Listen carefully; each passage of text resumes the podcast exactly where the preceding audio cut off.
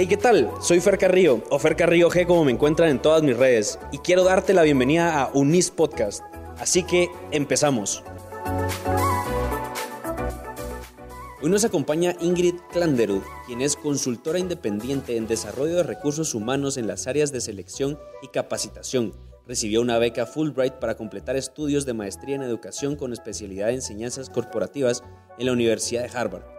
Conduce e imparte talleres en toda Centro y Sudamérica, como en África y en el Caribe, para varias empresas como Merck, Pisanet, KLM, Novartis, entre muchísimas otras, además de ser catedrática de psicología interpersonal y ética del comportamiento. Bienvenidos a esta nueva serie de podcast, a este lugar en donde vas a poder encontrar respuestas a lo que estás buscando o también plantearte nuevas, nuevos proyectos, nuevas opciones.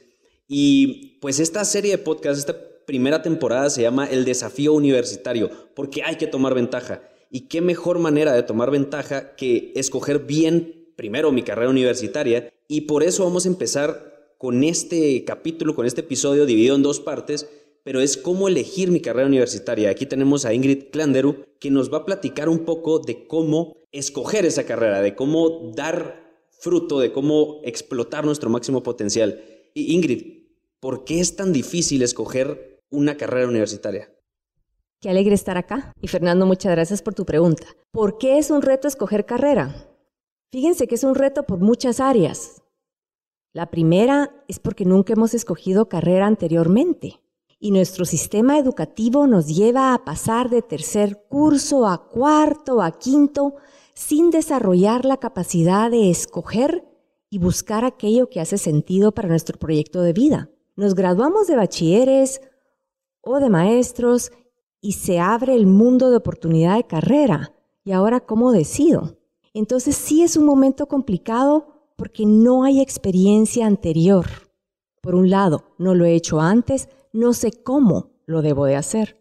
Por otro lado, nos han venido acompañando en muchos momentos y muchas decisiones de la vida nuestros padres. Y este es uno de estos momentos en la vida en que los padres no van a ser referentes. Nos pueden acompañar, nos pueden facilitar, nos pueden compartir, pero la carrera que hizo sentido para mi padre o para mi madre no necesariamente es la que va a hacer sentido para la mía.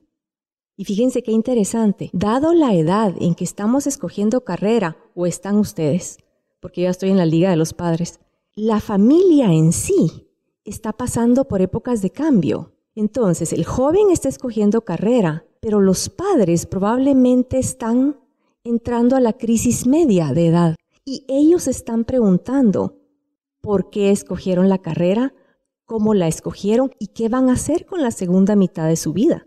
Entonces, toda la familia está buscando, ¿sí? Tú de joven no sabes por dónde buscar, tú de padre te estás preguntando si fue lo correcto lo que hiciste y si te fue muy bien, tu modelo se lo quieres dar a tu hijo o tu hija.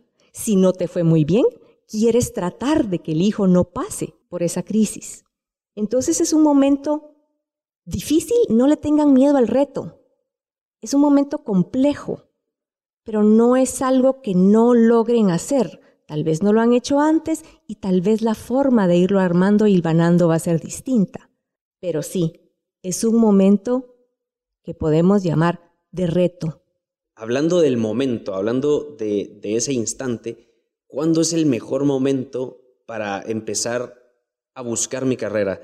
¿Qué serie de actividades tengo que hacer? ¿Qué serie de, de habilidades tengo que construir antes para poder tomar esta decisión y en qué momento? Buenísima pregunta también con varias partes. ¿Cuál es el mejor momento? Quisiera decirles dos áreas, digamos, distintas. Una, cuando yo ya esté incómodo, cuando yo ya sienta que esto viene y no he hecho nada al respecto. Tiene que ser algo que se vuelve, si quieren, un problema mío, porque no sé qué va a venir. No es cuando se le vuelve el problema en la casa o cuando la abuelita pregunta a mi hijita qué vas a hacer.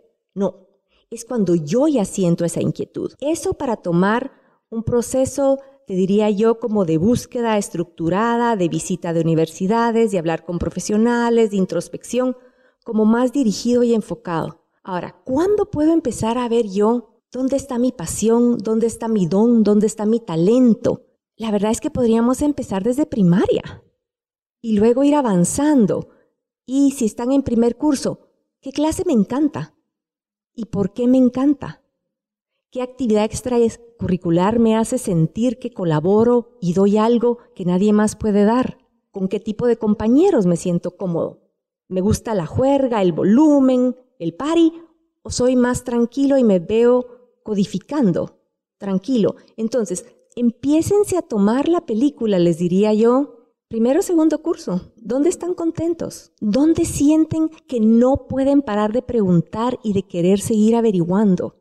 Ese amor para ir a lo profundo. Sí, si entras a algo y dices, no, de este tema yo ya no quiero saber nada más, como nos pasa en algunas clases, de repente no va por ahí el llamado. Ahora, si tienen una clase y ustedes no pueden esperar a ver qué más hay, con quién más hablan, si es el tema que llegan a comentar a casa a la hora de la cena, ese puede ser una lucecita roja. Empecemos a ponerle atención a aquello que contacta no solo la parte cognitiva, sino la parte emotiva.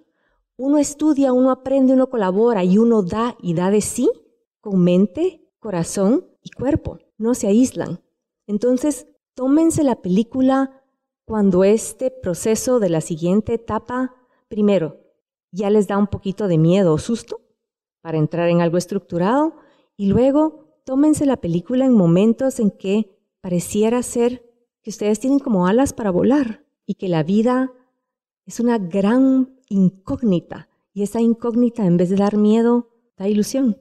Y más o menos va por esa línea de tener la libertad.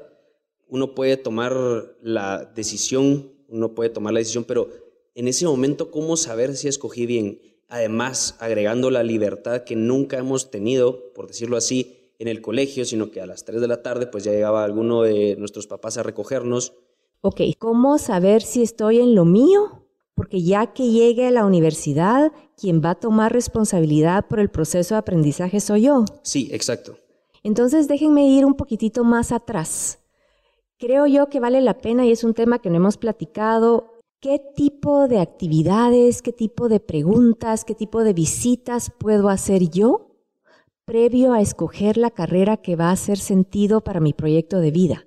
Y después me gustaría contestar lo que tú planteas, cómo saber si escogí bien y cómo lidiar con ser yo el actor en mi proyecto de vida. ¿Te parece? Sí, sí. Perfecto. Ok, entonces, tal vez estando en cuarto bachillerato, grado 11, como le dicen algunos, sí vale la pena hacer ciertas actividades y les recomiendo que tengan un pequeño cuaderno, puede ser algo reciclado del año pasado, pero que sí lleven una especie como de, no es diario, es una especie como de fuente en donde logran ir apuntando la diferente información de ustedes mismos y de las visitas que hacen para lograr encontrar patrones y para lograr tener después la información en un solo punto. Quien le gusta grabarlo en el celular, grábelo en el celular pero sí no dejen escapar sobre todo la sensación y la emoción con la cual terminan las diferentes actividades que van a hacer en este proceso de búsqueda.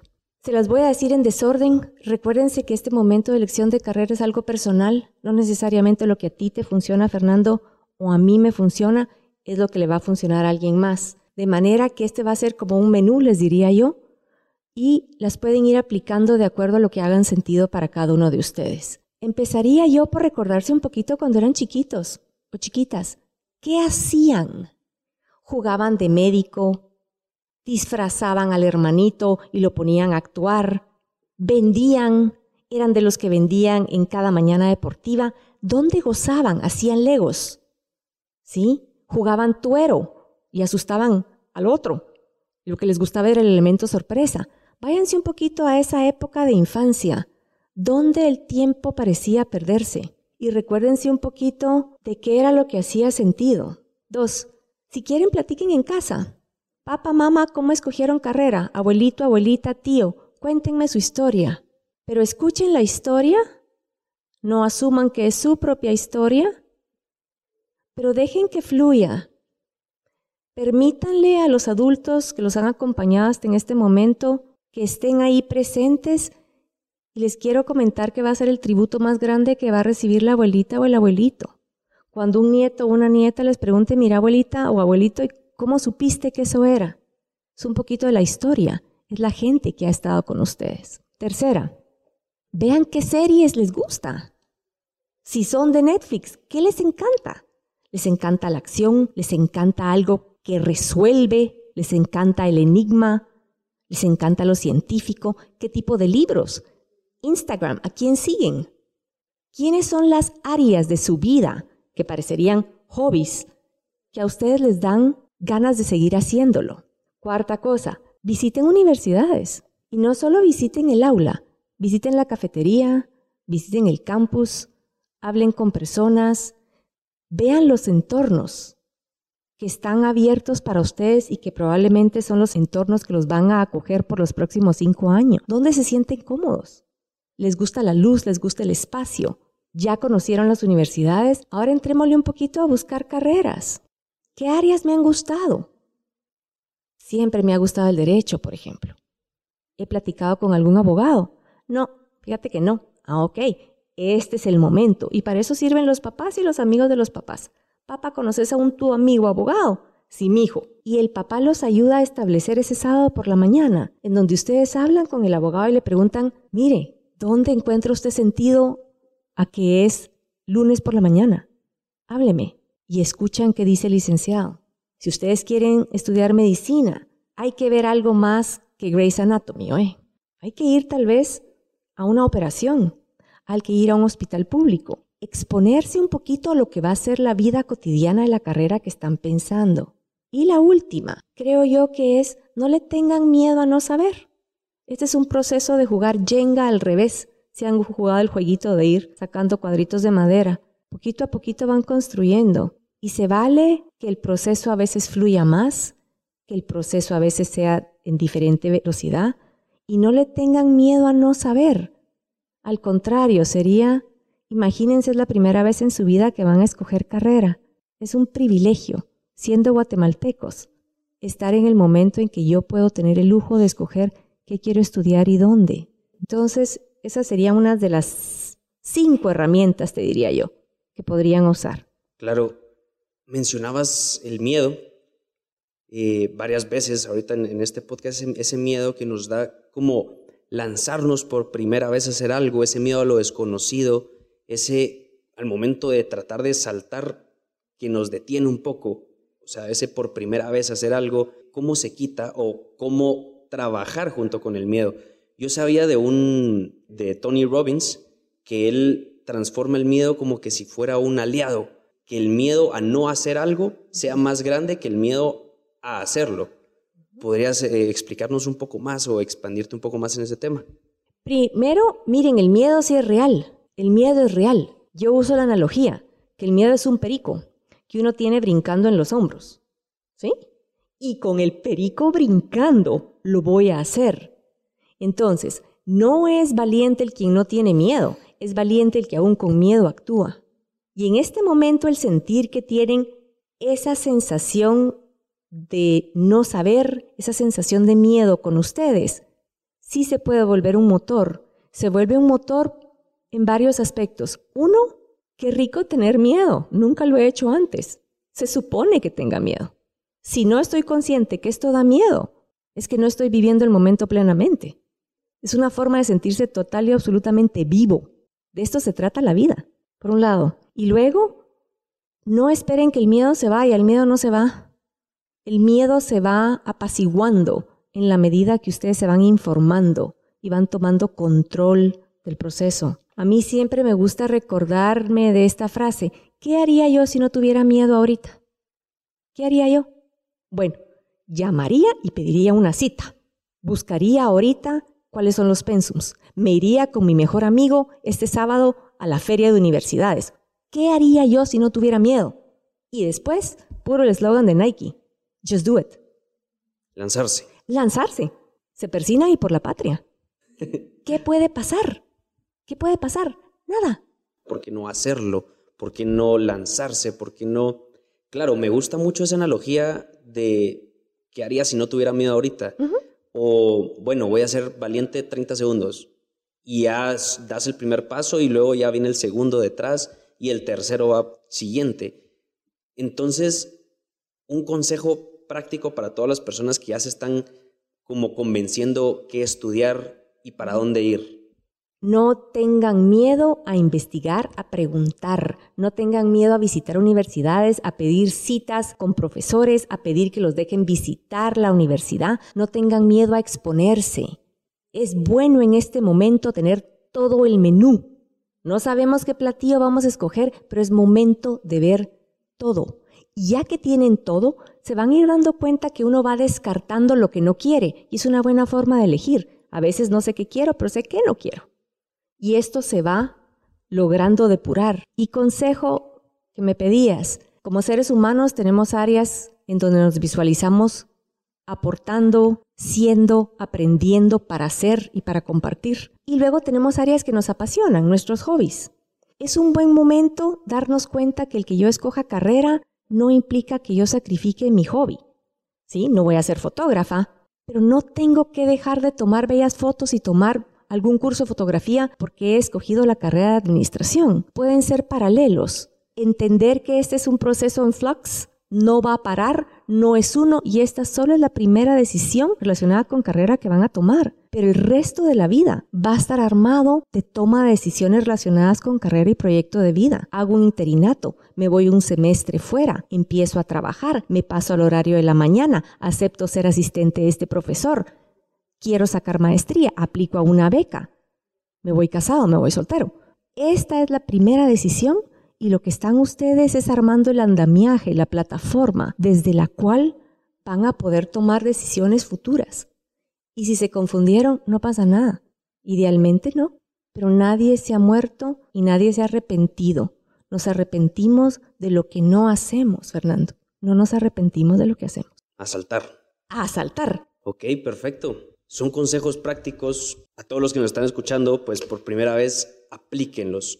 Vale la pena, vale la pena porque ya es la voz de alguien que tiene la experiencia que ha ayudado a muchos otros jóvenes a tomar decisiones de la primera decisión grande en su vida, porque es la primera. Van a venir después a cabal, me voy a casar, no me voy a casar, maestría, no maestría, a, a dónde voy, después de la universidad, porque solo son cinco años, imagínense que van a vivir 70, ¿qué van a hacer con el resto de los 50 años que les quedan si se gradúan a los 25?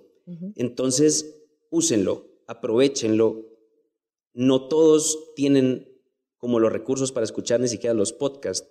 Aprovechen que están escuchando esto, aprovechen la serie de podcasts que van a venir, el resto, la parte 2 que va a salir eh, después con, también con una persona que es experta en todo el tema de universidades, pero aprovechenlo. Sean capaces de discernir qué me va a servir y qué no me va a servir. Ustedes son los que deciden al final.